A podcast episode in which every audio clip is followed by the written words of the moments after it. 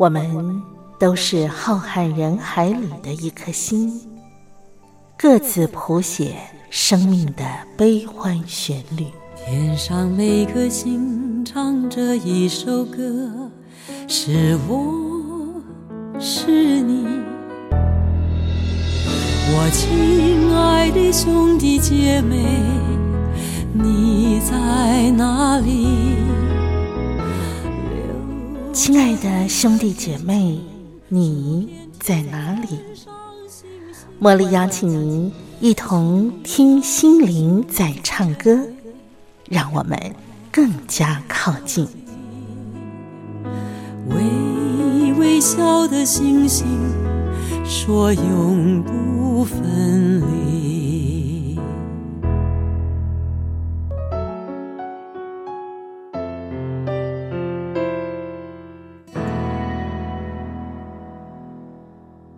听心灵在唱歌的好朋友，我是茉莉，在台北问候您。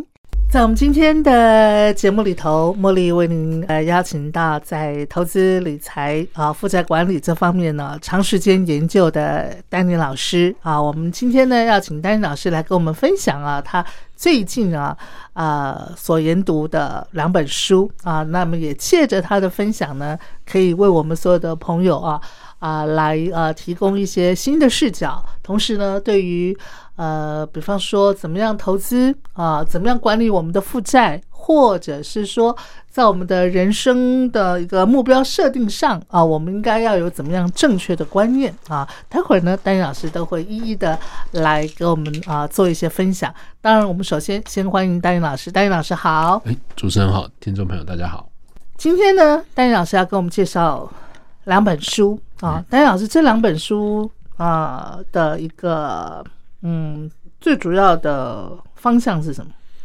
呃，我先来讲说为什么我想要挑这两本书好了。是，嗯，这两本书，因为它一本书叫做实现，嗯，然后英文是 succeed，就是我们如何达到我们的目标。嗯，另外一个是一个寓言故事，它叫做巴比伦理财圣经。嗯，它其实呃，巴比伦理财圣经非常的久，嗯。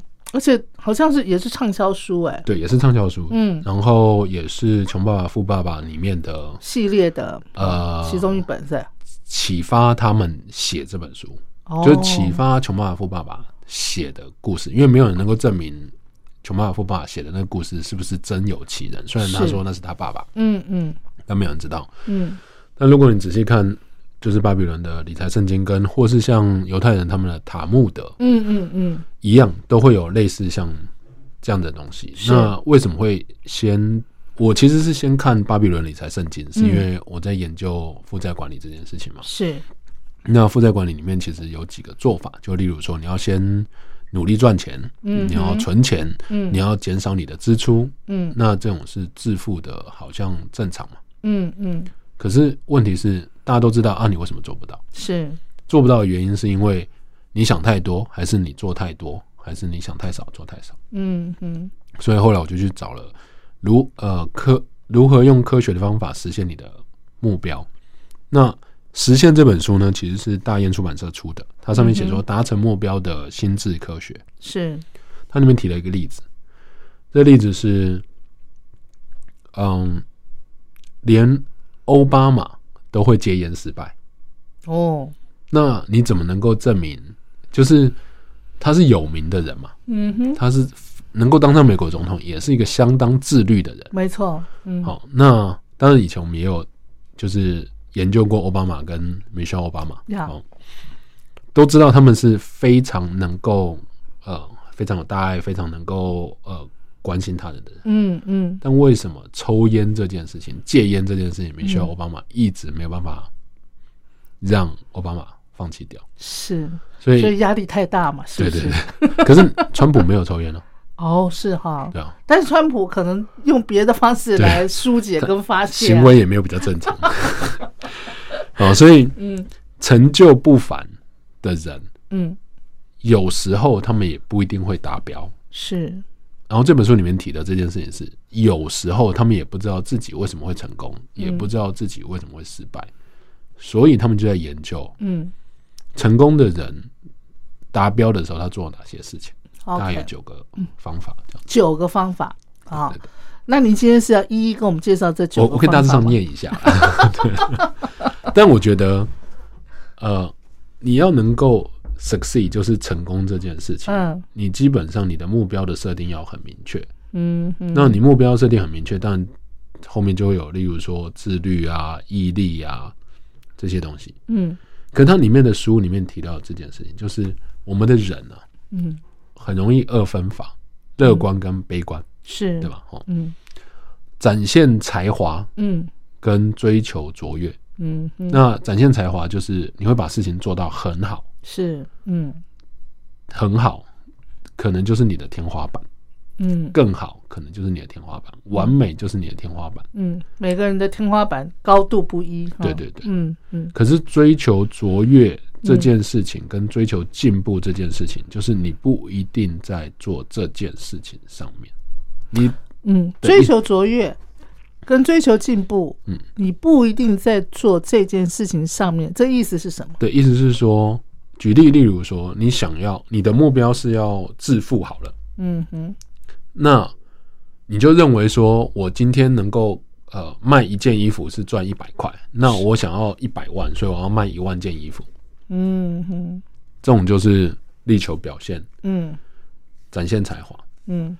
可追求卓越就是我想尽办法找人嗯。帮我卖一万件的衣服。嗯嗯嗯。那我的目标不是在我自己身上，而是在比较大一点点的。嗯哼，所以我在让卖衣服这件事情变得很卓越，而不是让我卖衣服这件事情变得很厉害。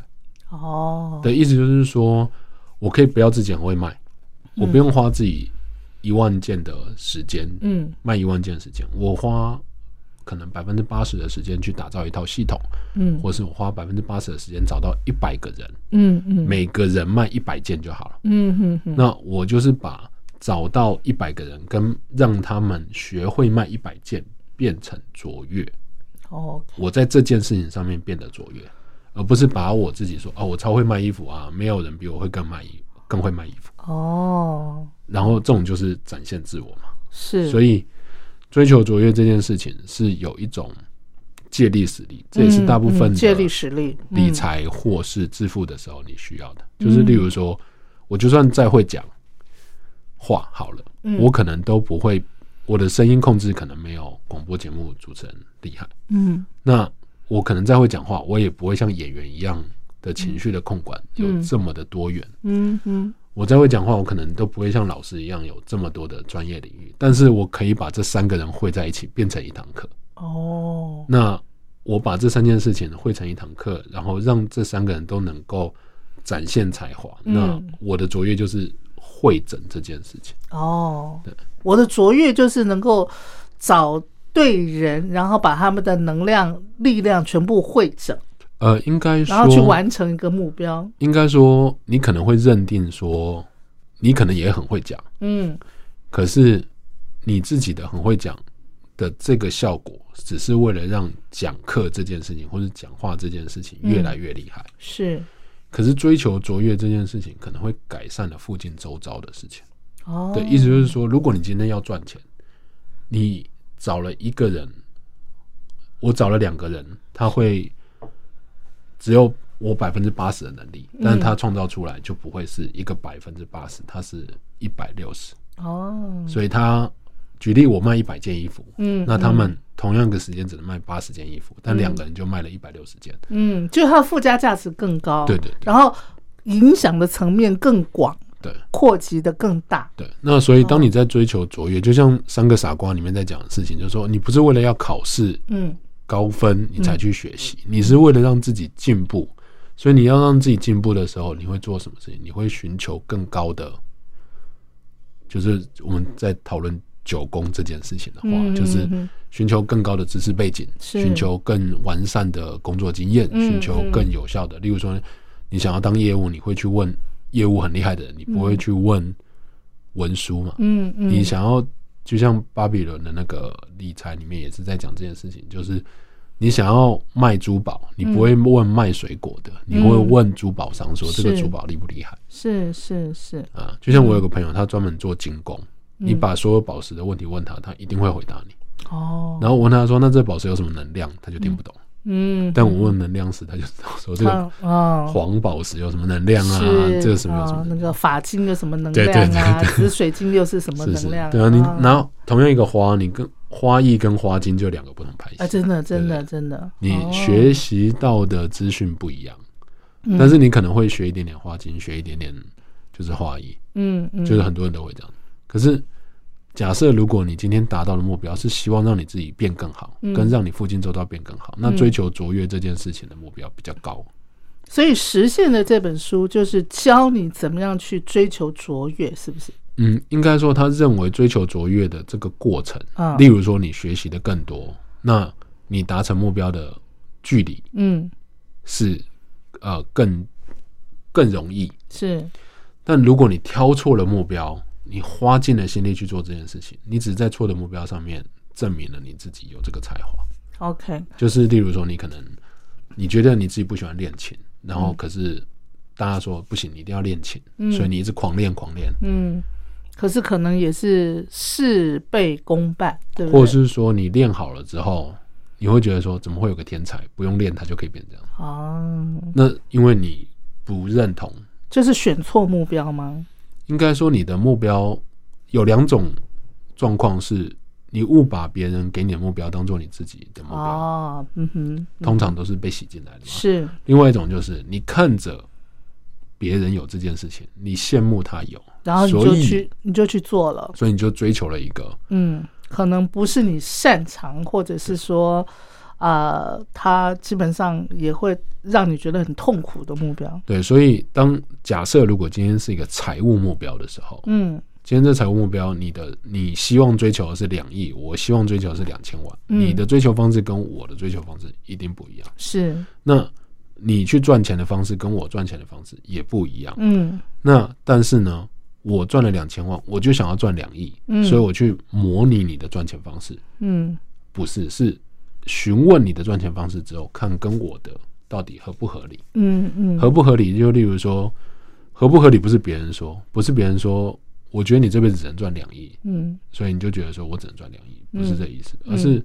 你真心觉得说你听到这个数字是开心的，嗯哼哼。那你才会觉得说你有能力去做这件事情。那我听到数字，如果是财富的话，那当然是越多越开心，不是吗？对，可是当你设定的目标是你达不到的时候，哦你做起来就会越来越不开心。哦，例如说嗯，你今天你设定的是两亿一年达到，跟两亿十年达到，嗯你觉得哪一个比较容易？好像是两亿十年容易达到，对不对？对，那可是你听到一个故事是有人一年就达到两亿，然后哦想说他可以，我一定也可以，哦，但你没有去评估，那就是累死自己。对这种就是就是我以前的我这样子。好，哎，没有没有，我我我现在也是这样。那你是不是也要跟我们稍微分享一下？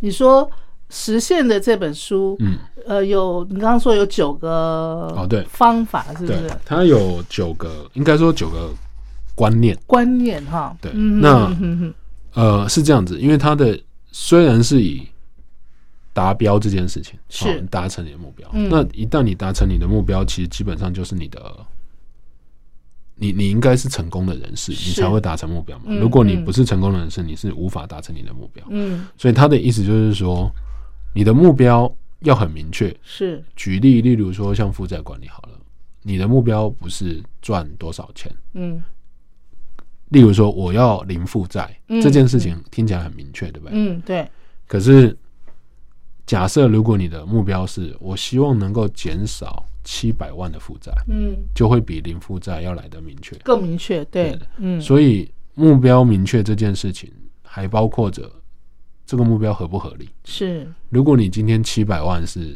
美金，哦，嗯那你应该算非常厉害的人。嗯，然后，可是你的时间是二十年，嗯，那你还是算很厉害。是，但如果你今天是七百万台币，嗯，然后在一个月，哦，那那那也很厉害，很厉害的，是的意思就是说，你的目标不止只有数字而已，还包括时间，还包括你的资源。嗯，然后第二件事情是，其实这两本书真的很接近，嗯。他就会说你必须要把握你行动的时机点，意思就是说，大部分的人，大部分在讲目标或者在讲致富管理的时候，通常会有一个问题，就是是拖延。哦，嗯哼，我就跟我们之前讲一样哈，就是呃，我明明知道这件事情在这个时间点要处理，是，例如说我就是要卖空，或者是我就是要买，我就是要进场买，嗯嗯。但我拿去做别的事情，嗯。那你是不是过了这个时间点？对。你过了这个时间点之后，你就只剩后悔，嗯，要么就是等待，这两件事都会是耗损，哦，因为嗯你你基本上这就是拖延造成对的拖延。那有些人就说啊，没有，我觉得那个是不冲动，我不冲动，嗯嗯。所以我我思考过，你思考过的事情绝对不会在当下，你思考过一定是在你思就是做这个之前之前对。对，但是当有人给你这个机会，例如说跟你讲说，哎、我跟你讲，这个案子一定会赚钱，嗯。你不赚钱，就是这个案子可以赚两三倍，嗯嗯，跟着我们做就对了。是，然后你没有思考就去做这件事情，那当然就是冲动。嗯嗯，可是你考虑过后，评估过后，嗯。然后觉得对他真的可以赚两三倍，嗯，然后你却但是那个时间点已经过了，是不是？但你却跟自己讲说，我再观察一下。对，啊，或是我是不是应该用别的方式来评估一下？哦，那这些东西都没问题。嗯。最怕的就是说，对我评估是两三倍，嗯。可是我现在嗯。我没有钱，，OK，那那？那就是你你没有钱是事实，嗯。所以你没有解决问题。是啊，对，那嗯。你评估完之后，你没办法说服别人，嗯嗯嗯，那就会是你的问题啊。是啊，对，意思就是说，有一个机会在，嗯。你已经评估风险了，嗯。然后最后你却给了自己一个理由跟借口，说我就是没有钱啊，嗯嗯而且我每次投资都失败，嗯，而且我不觉得我其他人会借我钱，这些东西都会是条件，拖延的借口，对对对嗯的嗯变形嗯的问题，这样子。是。然后，当你要达到，当你有了目标了，你也开始行动了，你最大的状态其实是你闷着头做，嗯你不调整，是，所以你要一直调整。那你要一直调整的，就像我们小时候学走路一样，你一次只走一步，然后十步，然后一百步，然后才会跑。是，那家人在附近的时候，都会去告诉你说要小心这个，要小心那个，对。要扶着。对，老人家也是一样，所以在致富的目标上面，负债管理目标上面也是一样。哦，例如说，你现在发现说，哦，我三个月要还七百万是有点困难，嗯。那就变四个月还七百万。嗯哼，那当然，这个目标会可以再明确一点。例如说，第一个月还二十万，嗯第三个月还三十万，第四个月还七百万，是，类似这样这样，然后你就会开始微调它。嗯一刚开始不要这么大气的说，哦，我就是要还七百万，我觉得要在时间点。嗯但这按照我们之前讲，那就是我们以前的样子，是，所以你就会觉得说我一定要很努力去做这件事情，但是你没有去评估说你花了多少时间或者花了多少力气，嗯嗯。而是说没关系，反正一定做就对了，做就对。嗯嗯这种就是没有风险控管的状态下，哦。大部分把风险控管这件事情当做负面情绪，或是过度悲观。，OK，但是其实那个只需要你花时间去想象，嗯嗯因为你把最坏的情情形都想象出来了，嗯哼，那再坏的应该都不会离太远。是，那就代表着，如果真的发生这个状态嗯的时候，你的情绪不会不稳定。就像我们之前前几集讲的，嗯你只要情绪不会不稳定，你就不会误判。对，就你不会说哦，该出手的时候不出手，该出场的时候不出场。嗯哼哼，这是第三个观念。对对对，好，来，我们听段音乐，好不哦好好音乐过后，我们再继续的，请你来分享。好。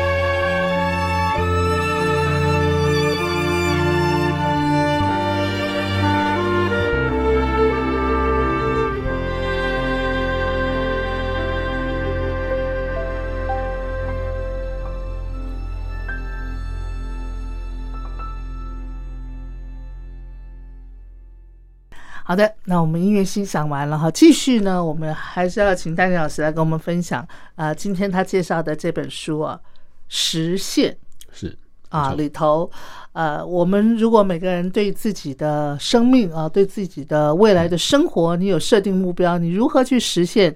有几个重要的观念啊，我们必须要先建立。刚才呢，丹尼老师已经介绍到第三个嘛，哈，对对。啊，接下来还有什么重要的观念？呃，另外一个是这样，就是你你你设定的目标，对。然，后你觉得你会达到，是。那请问一下，你觉得你会达到的时候，你是乐观其成，对不对？嗯，那在这个当下的时候，你必须收一点点。例如说，就像我们在看星盘的时候，会觉得说，哦，你木星是觉得自己一定会达到的，是。没有要让你变成悲观主义者，嗯但是至少你要变成一个现实的、嗯。实际的嗯乐观主义者。OK，所以，就是你要脚踏实地啦，诶、风险评估，对对对。风险评估，而不是一味的，就是啊、把它想的很美好这样子哈，做做白日梦的感觉，不对？对对，或是说你觉得反正努力就可以达到，这其实是更恐怖的。它比哦啊、例如说，我觉得有几句话是比较恐怖的，例如说，总有一天我会达到，哦，那其实就是不会达到，是或是接下来过不久的时间就会达到，嗯。这些都是恐怖的，嗯。或是我现在不知道怎么做，但我我相信总有一天会达到，是。这些都是一样，就是它没有任何的计划的呈现。哦。所以假设如果你跟他讲说，我一月的时候会达到百分之二十，二月会达到百分之三十，三月达到百分之四十等等之类，那至至至少你有去做一个合理的评估，然后就跟前面一样，然后设定具体的一个达标的那个目标嘛，对不对？对，嗯，那所以以在债务管理的时候也是一样，你一月还三万块，嗯二月还三万两千块，你其实已经是不是在进步的过程？对。对，那就会造成说，我们要跟下一下一个观念是一样，我们要努力的寻求进步，嗯。而不是谋求一个展示的才华。例如说，你的目标是偿债，嗯。然后可是你却一直跟人家讲说，我赚超多钱，赚超多钱，但你就是不还债，嗯，那嗯。所以这跟目标是不合的嘛。对。那如果你今天的目标是致富，嗯。你今天想要致富，但是呢，你没有想要致富的，你你不知道怎么致富，嗯所以你就一直觉得说，总有一天我会赚钱，总有一天我会赚钱，嗯那也是一样。所以我们并不是要让大家觉得说你达不到，嗯而是要说我要怎么达到。嗯所以你把为什么这件事情挂在最前面。例如说，我为什么要致富？嗯哼你问大家说我要赚钱，大家都会说我要赚钱。但你问他说为什么要赚钱的时候，大概有一半的人是回答不出来。嗯，或者是说他们就是回答很笼统，说我有钱我就可以生活过得好啊，对对，那个是欲望，就是所以就跟那个巴比伦里面讲的一样，嗯就是你想要是欲望，它并不是致富，你想要的是生活自由，但是你却买了很多东西，嗯。造成生活不自由。是嗯。呃那例如说房子就是最容易，车子是最容易。嗯嗯。你因为买了房子，所以你变得有负债，嗯。所以你生活不自由。是。可是巴比伦里面也会特别提到说，房产是可以致富的，所以我们等一下会来讨论，就是分享这件事情。好。再来第五个关键是什么？第五个就是谋求进步，就我们刚刚说那个谋求进步，是因为你乐观，所以你谋求进步，嗯但是你必须脚踏实地，而不是单纯只有说，呃，我我很会赚钱，所以我就一直赚钱，一直赚钱，一直赚钱。嗯嗯但是其实你基本上，你如果谋求进步的时候，你会希望大家都赚钱，嗯哼哼哼。就跟偿债是一样的概念。，OK，好，那第六个呢？六跟七其实都是跟力道有关的，就是六是有毅力做这件事情，哦，就是还记得我们之前跟主持人有讨论这件事情，就是我其实非常有毅力完成很多东西，但是是。我却提早放弃，哦，OK，所以你可能你你没有做一个规划，说这个这个目标是要六步，嗯，你觉得总有一天会达到，嗯。所以当你到第二步到第三步的时候，你忽然觉得 怎么还没到？对。然后就放弃了。对，但其实有人从你旁边衔接过去就接十五六，它其实就变很快。嗯嗯。那或是例如说股市上面，嗯哼，你觉得啊不行不行，这个这个一定会涨，所以我一定要先买。结果买了之后呢，中间有点波动，是我就觉得说啊，它怎么跌了？一定是我看错了。啊，那我就没有信心。我误判了。啊，我就把它卖了。对对对。可是当你卖了，第二天、第三天它就开始涨了。就墨菲定论这样子。想说为什么我买的时候你不涨，我卖的时候你涨成这样子？是是是，嗯。所以很多也是这样，就是像沃伦·巴菲跟他的合伙人，就蒙格他们也在讲这件事情。他就说，很多时候并不是你误判，而是你时机未到。时间是最容易能够反映出，嗯，因为时间是你最有力的帮手，是。不是你的判断，不是你的经验，不是市场的资讯，是。是时间。是，嗯哼。为什么？因为你挑选的是一个体质好的，嗯哼，不管是工作还是是。投资标的物，都是体质好的，那时间就会证明这一切。只是你有没有时间等待，或是让这个时间发酵。嗯嗯嗯。所以他们一直都说这跟种田是一样的，嗯，就是你买股票是有点像种一个种子，嗯，你不可能希望它隔天就长成一棵树嘛，对，但是你可以期望它一个月之后长成一棵树，嗯。但它还是不能够结实，嗯。就是它没办法产生果实，没是办法变卖。嗯嗯。所以他们就说，你如果有有办法找到那个种子，真的种下去，耐心的等待它，每天固定地给它浇水，它就会产生果实。你拿果实去卖，就是鼓励，类似像这样。嗯嗯嗯。所以买的是股票，嗯。是那一个行为，而嗯不是买的是呃买的是那家公司，不是嗯。买的是股股份。票啊，OK，嗯哼，然后第七个是自制力，自制力的意思就是说，你要达成一个目标的时候，嗯。通常都从很小的事情开始进行。是例如说，你可能每一天就是存一百块，是那你一个月就是存三千块，是，所以你就以以债务管理来说，你就可以还人家三千块。嗯嗯嗯，那你多存的呢，嗯是不是可以拿去投资？是？或者你多存，你可以多还。嗯所以像之前主持人有问说，房贷这件事情是不是提早还、嗯，赶快还？嗯嗯理论上不是不对，可是如果今天你对于你的自制力很了解，或是很掌控度很高，嗯。你去看待你这笔钱的时候，你可以把它从就是三千万、三千块，嗯，隔一年之后变四千块，那你会选择先还还是先赚？先赚啊，对，原因是因为你对于这件事情你有把握，是。所以如果你的控制风险在你的已知状态下，然后你有把握，那嗯当然就会是这个样子。是，那如果你就是道听途说，完全都没有任何的经验评估，嗯。也有有一种福至心灵，觉得说哦，我就是靠直觉来做这件事，当然也不是不行，嗯。只是这种是运气。然后这种运气的状态就不会是十拿九稳，所以嗯。沃伦巴菲特有讲过说，投资的第一要件就是不能亏，嗯哼。跟巴比伦讲的一样，就是你赚的每一笔钱，本金要守着，嗯只用钱滚钱的钱去做这件事情。所以意思是说，如果你有一万块现钞，嗯然后它是你的本金，嗯你不可能把这本金做到一万块全部丢下去。是你要等到它生成变成一万一千块的时候，拿一千块去丢下去。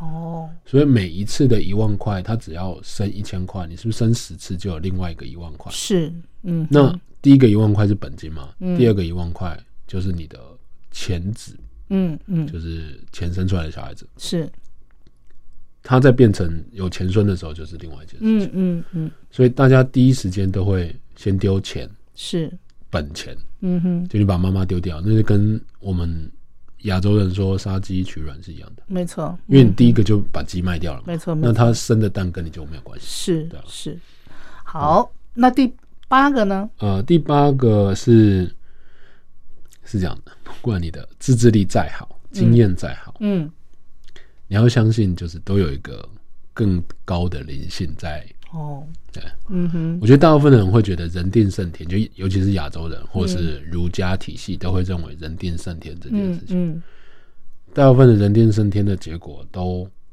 只是因为你会微调那个目标。是所以假设如果你今天想要的是还七百万好了，我们假设你要还七百万的负债，嗯嗯。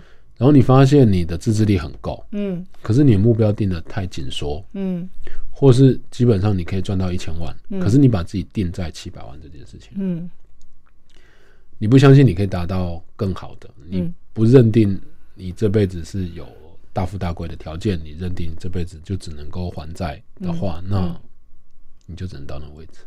所以你说第八嗯个这个观念是说，我们要相信有一个更高的主宰。应该说，不要自以为是跟过度自信去挑战你现在完全就是，例如说，我现在走了一步，啊，那我发现这一步达不到，是，我们以前的做法就直接放弃掉。嗯嗯，所以你要相信有更高的灵性会协助你，哦，同时你也必须告诉自己说要微调，嗯。而不是说这个这步没有错，嗯哼。这一步就是我想过了，我已经想过各式各样不同的方式，它就是不会错，嗯嗯。但这一步就可能是需要微调的。嗯嗯，但你就很自以为是的说，不行，我今天就是要开店才有办法赚钱，我今天就是要工作才能赚钱，我就是今天要。那我觉得第八个观念，它必须建立基在一个你有一个精神的信仰，一个中心的这样一个立基点，对不对？我觉得会建立在过度乐观。就假设你，哦如果你过度乐观，你就会觉得说我其实都可以 handle 这件事情。是是，但换言之，你就是把风险这件事情嗯，给疏忽了对，或是轻视掉，，OK，认为说这个风险可能啊只占我十趴，所以我可以 handle，但可能这个哦风险可能占你八十趴，但你无法 handle。嗯嗯就例如说，你把决定权交给别人，然后你就跟他讲说：“哎、我很相信这个人，我觉得这个人就是他不会像我这样子。嗯嗯”但是你完全没有去评估这个状态，就是你自以为是的觉得，就是因为我当年就是做这件事情做的很糟，嗯所以我交给别人做就不会有问题。，OK。所以目标也是一样，OK，嗯。好，嗯最后一个观念是什么呢？就是你必须把你想要做的这件事情，嗯。就是目标，你你设定的目标，你会有几件事情，嗯哼，几个步骤，嗯嗯。所以我们大部分的人都会选择嗯哼，规避风险，是，所以我就会说，举例，例如说我要还债好了，嗯嗯，我就会说我要省吃俭用。哦，好，那这是你要做的事情，嗯哼，可是呢，你却把省吃俭用这件事情放成绝对值，哦，所以像你可以把的把这件事情不是把它当做省吃俭用，嗯而是把它当做说是我不止省吃俭用，还要投资，嗯，所以它会有，它并不是让你你的设定目标，并不是让你去过一个你完全没办法承受的生活。他的意思是说，如果你今天为了达到一个目标，你会告诉我自己说我应该做什么，跟我不应该做什么。是，就像有一部电影就是《Inception》，他在讲说，你越不想要做这件事情，他就像是叫你不要想大象，你就会一直想大象。对，所所以以你越抗拒，对对对。它它反而那个反作用力更强，对不对对？，所以要为什么要相信？不是说相信自己，相信灵性这件事情。你不是相信，你不是你不是怀疑你自己的判断，嗯而是你只是把有其他的可能性列在考量点。是，所以你要想的是，我要专注在让我自己变得卓越的习惯跟目标，嗯而不是例如说我就是不应该这样，不应该那样子。嗯嗯你应该要专注在我应该要早起，嗯。为什么要早起？嗯。我应该要赚钱，我应该要存钱，我为什么要存钱？嗯，而不是把这样子的心力花意志力花在对抗那个，对对对。比方说，呃，我我不可以那个不早起，对对对，但是心里头却就一直赖床，对 对对。我不应该赖床，不应该赖床，但是一直赖床。一，直床。然后是说我应该要设闹钟，我应该要设闹钟，但是就打死不设闹钟。是是是，嗯所以这件事情其实都会，这九件事情都会是息息相关的。嗯嗯，所以你有自制力，但是你用错方式，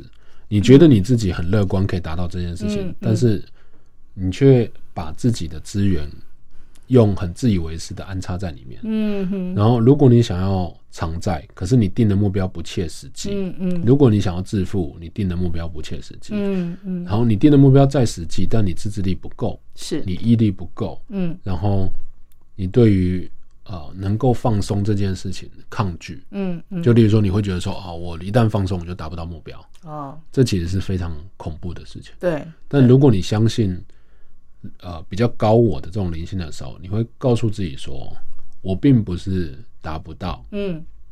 我的这一个容量跟这这样子的能量，在目前现在看起来嗯。是还不够，所以你是很客观的说你还不够，嗯嗯。所以你要只要把自己变大就好了。嗯，所以就像存钱筒一样，是。存钱筒是天花板，对不对？所以你今天你的存存钱筒的筒子满了，嗯你就再换一颗更大的桶。是，嗯。所以，但你的行为不会变啊，你的存钱这件事情行为不会变，没错，钱生钱这个一件事情行为不会变。嗯。所以你只要维持好的心态，比较实际的目标，嗯哼，按照就是一步一步来是。评估你这每一步要做的事情。但每这九个很就很简单，嗯嗯。也都是平常从小就有人跟我们讲。嗯哼，但是你每天都要按照这九步来去评估的时候，你就会发现你自己，有很多努力的空间，对对对。是不是？对，嗯。而且你还会觉得你你会先抨击自己，嗯。然后或是很自以为是说啊这个东西其实没关系啦，嗯，我不用马上这样做。对，啊，这些都老生常谈对对对，，但事实上嗯每天做嗯，是还蛮扎实的。是。那刚才呃，丹尼老师已经有说，你介绍的这本《实现》这本书，跟你要介绍的另外一本《巴比伦的致富圣经》很类似，是不是？呃，我觉得应该这样讲，你成功达标，因为你致富圣经里面其实讲两件事情，哦。呃，怎么赚钱，哦好。怎么还债。哦，所以你会赚钱，你不一定能够还债，因为你可能花很多。哦，是，所以那个算是个寓言故事，嗯。然后他讲的是说，当年巴比伦的人，嗯。他做了很多，他是呃科技文明非常先进的一个城市，是。也是附近当中最有钱的城市。是，那当时的首富提供了几个规则给大家，嗯，就是怎么理财致富的七个法则。哦，嗯，但我把那七个法则念完，就觉得就很正常，就是没有什么东西不知道的，没有什么东西都不知道，没有，就是就大家都知道，这这一定都知道。我只是说你能不能做到而已，是不是？对对对好我这就是巴比伦致富圣经的里书本里头的最精华的部分嘛。对对对，哦，OK，所以我先讲第一个好了。好，他就说，首先你要让你荷包有钱，嗯，这这听起来就是废话。是啊，但是他说你赚十块花九块，所以你要先把一块留给自己。哦，那是不是跟穷爸爸富爸爸讲的？是是，先支付给自己。嗯，那那支付给自己的意思是什么呢？支付给自己的意思就是说，你要累有累积本金。啊，累积本金，大家都会觉得说啊，我花十块，我赚十块，花十块哎，我我赚十块，花十块，嗯。是因为我想要享受人生，是啊，甚至有些人赚十块，花十一块，花花十一块，花二十块去贷款花二十，块。因，为他会觉得说我之后一定还得了。对，那种就是我们前面说，你太自以为是，你全面还得了，你能够确定你的工作会一直维持这个状态吗？你能够确定你这次做生意的时候可以维持这个状态吗？是，没办法，嗯所以因为你把可不可以做生意这件事情的可行性交给别人，嗯。因为它就是一个，就像投资股票一样，嗯哼，你投资股票的时候，你的心态一不正确，嗯嗯，你就会瞬间亏钱。哦，那你要留在里面，还是要出来？你要出手还出场，这件事情就会影响很大。那心态正确的投资股票是什么？心态正确，投资股票，他会认为说：好，我今天现在如果大盘都跌，嗯大家都跌，嗯，可是这个产值是，就是它的本质是好的，是。这家公司本质是好的，是。它斗不过环境，是，但并不代表它不能在恶劣的环境里面生存，它只是是现在这个状态。是。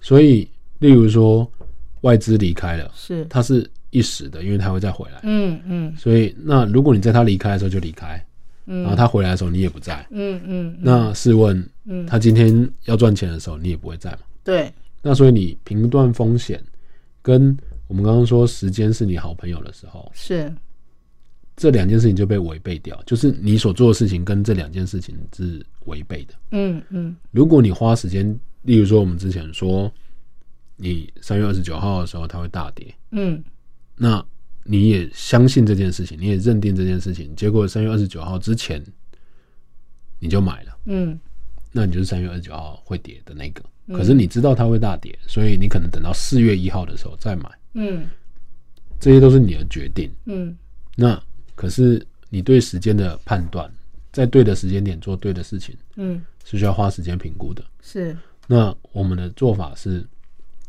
至少让你能够经过这些讯息的时候，去看说，对环境真的有朝这个方向，大趋势真的有往下。是，那当然有别的技术分析可以去评断这个东西，可是至少我们在看整整体的社会趋势的时候，会是这样子。嗯嗯那所以像刚刚他也提到说，法则第一条，它其实是你赚十块哦，先支付自己，嗯所以十分之一支付自己，嗯，你十块就只有一块留下来。嗯，这一块不是叫你把它花掉，这一块是叫你拿它当做本金。是，所以你每一个月都存百分之十，你十月十个月之后，你就是百分之百了嘛。对，所以你十月之后就有十个十块钱，是，对不对？嗯。那这九块钱为什么要花掉，嗯。而不是存两块或是三块？嗯。是因为如果你很坚持，你很固定的都只有存一块，是。你如果多存一块，那就是你的准备金，是，那就代表着你可以拿来做弹性的应用。嗯，可是如果你没有准备金，你就把它存到户头里，嗯例如保险嗯，或是房地产，嗯你的现金流是不是很慢？是，嗯那真的发生事情的时候该怎么办？哦，你是不是只能贱卖？没错，对，所以存本金还是百分之十，嗯有十分之一，准备金十分之一，所以你可以花八块钱。嗯那你八块钱可能让自己的生活或是附近周遭人的生活不要太嗯恶劣。是，有些人他是这样，我刚出社会，就是我们之前有一个刚出社会，我一个月薪水两万八千块钱，我买了一支保险，嗯。每个月强制储蓄一万块，嗯嗯，房租一万五，哦，那他只，剩三千，对啊，他怎么过日子？对。对，所以他都那他怎么选？因为他是就是公司有便当，哦，嗯哼，他就预计是。他三千块钱就是吃公司的便当，那公司便当三十块，嗯哼，所以他可以吃一百天，哦。所以他用两千块吃公司的便当，是。一千块油钱，哦，可是水电没有啊，哇，所以他前半年过得超级辛苦。是，然后后来我就跟他说，你要调整，嗯。你就跟他们讲说，趁趁还可以调整的时候，赶快跟他们讲说，你不要存这么多钱，是，嗯。然后你把这一部分的钱的保险拿去，让自己的平均生活水平高一点点，不要高很多。嗯嗯，所以他就从原本三千变成四千块，嗯嗯。其实已经好过很多了。是，嗯，然后他再变成啊五第四千块到第五千块，他拿去买基金，OK，因为基金的变现度比较快，是是，所以他原本的薪水只是多两千块，他过比较舒服一点。嗯嗯，对那在巴比伦的理财的圣经里面的这本书里面特别提到是这样，就是你不需要压榨自己，嗯你都活不下去了，你附近跟你周遭的人都活不下去，你更不用说你可以有意愿去偿还债务啊，没，错，或是支付这件事情。是，嗯那你你如果例如说你在外面出去吃饭的时候，嗯哼，人家跟你讲说一餐是一万块，然后你就吃了，你就说反正我现在很辛苦，我一餐吃一万块，我下个月不会这样做。那基本上都是对，过度乐观，就是那个欺骗自己的，对对对，就很自以为是嘛，所以你的自制力不是很够。是，然后法则二是这样，就是我们刚刚说，呃，他原本的三千块变成五千块，他是多是两千块钱的消费。对，那为什么做这件事情？是因为他重新条列他的预算，嗯，所以他知道他每一个月至少要花掉五千块，没错，所以他控制他的花费。他原本是吃公司的便当三十块，嗯原因是因为他发现自己做的时候会花掉五十块，是。一餐花掉五十块，所以他列了预算，做了花费，然后他把多的这笔钱，多了的一千块的，嗯。他拿这一千块去投资基金。嗯嗯嗯，那投资基金就是他相信理财的专业，是，他并不是自己因为他不熟，所以他用专业人士的能力、时间去做复复利的投资。对，也就是说，如果你今天你够专业，或者是够能够去操作这件事情，嗯。举例，例如说你很会卖衣服，嗯。那你不会交给别人卖。是，那你刚开始自己卖的时候，你教别人卖是因为他能够帮你创造更多的复利，是。你才会交给他。嗯就像我们之前，我们公司有一个是专门做网拍的，是，一个人卖跟四个人卖，业绩不是乘以四倍，是乘以六倍，嗯。所以这就是复利。所以让钱让复利投资会产生钱滚钱，就是法则三。嗯嗯法则四是这样：当你钱滚钱的过程里面，你最怕的是什么？以前的不见。哦，所以你在投资复利这件事情是先相信专业，他是他真的是专业。嗯你就像我们之前讲的，你不可能是啊、呃买卖珠宝，但你问水果商是不可能。所以你让专业处理他专业的事情，是，但你要评估风险，你要评估他是否是专业的。嗯嗯。所以评估风险这件事情是你的责任，嗯，不是他的责任。他的责任是利用他的专业帮你赚钱。嗯嗯。但如果你觉得这个人很专业，但是道德沦丧，嗯，那这就是你要去评估的风险，是。或者是他很专业在赚钱，但是他不会把钱还给你，是。或者是吐回来给你，嗯。他赚的钱他会自己把它绑走，嗯。那这个风险是你要去承担的。是，那这两种事情，其实我们人生的过程里面都会遇到这两种，嗯嗯。就是你真心觉得他会赚钱，然后你也把钱给他了，是，然后他也真的赚了钱了，但他就一直不跟你讲说赚多少钱，嗯。或是他你可以拿回多少红利这样子。嗯嗯。那这样子的复利投资基本上是无效的。嗯嗯。好。那风险评估这件事情呢，是因为你必须留住本金，就是你是拿本金去投给人家，还是用钱子钱孙投给人家？嗯。假设如果你前面是用存钱的，因为他是教你存钱嘛，存百分之十，嗯。然后用这些本金去产生钱子钱孙，嗯。然后所以你去评估的时候是评估本钱跟钱子钱孙的风险。嗯嗯。可是它里面也有提到说，因为在旧式的投资里面都一定会提到房地产，不管古今中外都会这样，所以巴比伦也会是这样，就是你买一个农地，然后让别人来耕作，嗯嗯。或是你买一个房子，然后卖给别人，是，或是卖给宫殿的，嗯。或是它里面有特别提到说，呃，布，你买一块布，嗯。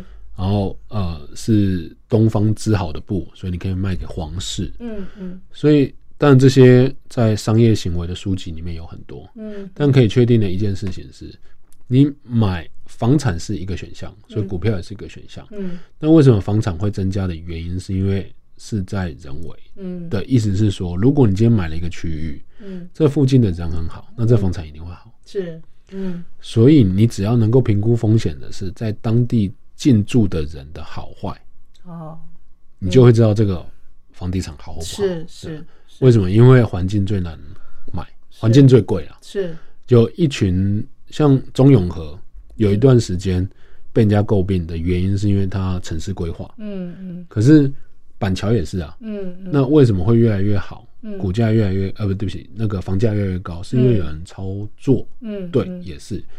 可是造镇计划本来就是一种，所以你会知道说，南港也是这样子啊。嗯那它以前旁边都是回收站，嗯现在不会是这样子，是，那它就一路涨一路涨嗯。嗯那假设如果你今天你要投资一个大额的金额，嗯。那为什么他用房产作为这个条件？是因为它是一个大额的金额，是，你可能会投资台积电子，最多只要花六十万而已，但嗯你投资一个房地产，你是二十年赔进去，对，嗯。所以你是不是要有自制力？你是不是要有毅力来去做这件事情？嗯。然后如果他在能够高价变卖的时候，嗯。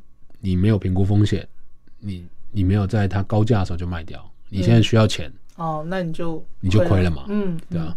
那所以像台中有很多人就是这样，就是他一直买，他不评估，他就一直买，一直买，一直买，一直买，嗯嗯然后亏的时候他觉得也还好。可是如果你让台北的人来做这件事情，是几乎是不大可能，是，因为对他们来说，买个房子是非常重要的事情，重大的事情没。错，嗯所以如果没办法赚钱，他们是不会继续做的。是然后第二件呃，那个法则六的意思就是说，为什么要有房地产？是因为房地产它有被动收入的可能性。哦对，如果你的房产没有被动收入，代表什么？代表你住在里面，嗯哼那它就不会是被动收入。嗯所以你所有的资产都可以有被动收入。嗯你录的影集、课程、写的文字，嗯只要有人在你不做这件事情还愿意付你钱，那就是被动收入。被动收入，嗯的意思就是说，如果你炒了一道菜，嗯。你你自己炒了一道菜，然后你，比如说蛋炒饭好了，你卖了一个蛋炒饭，嗯。你炒十个就卖十个。是，可是如果你把这个蛋炒饭做成影片，嗯。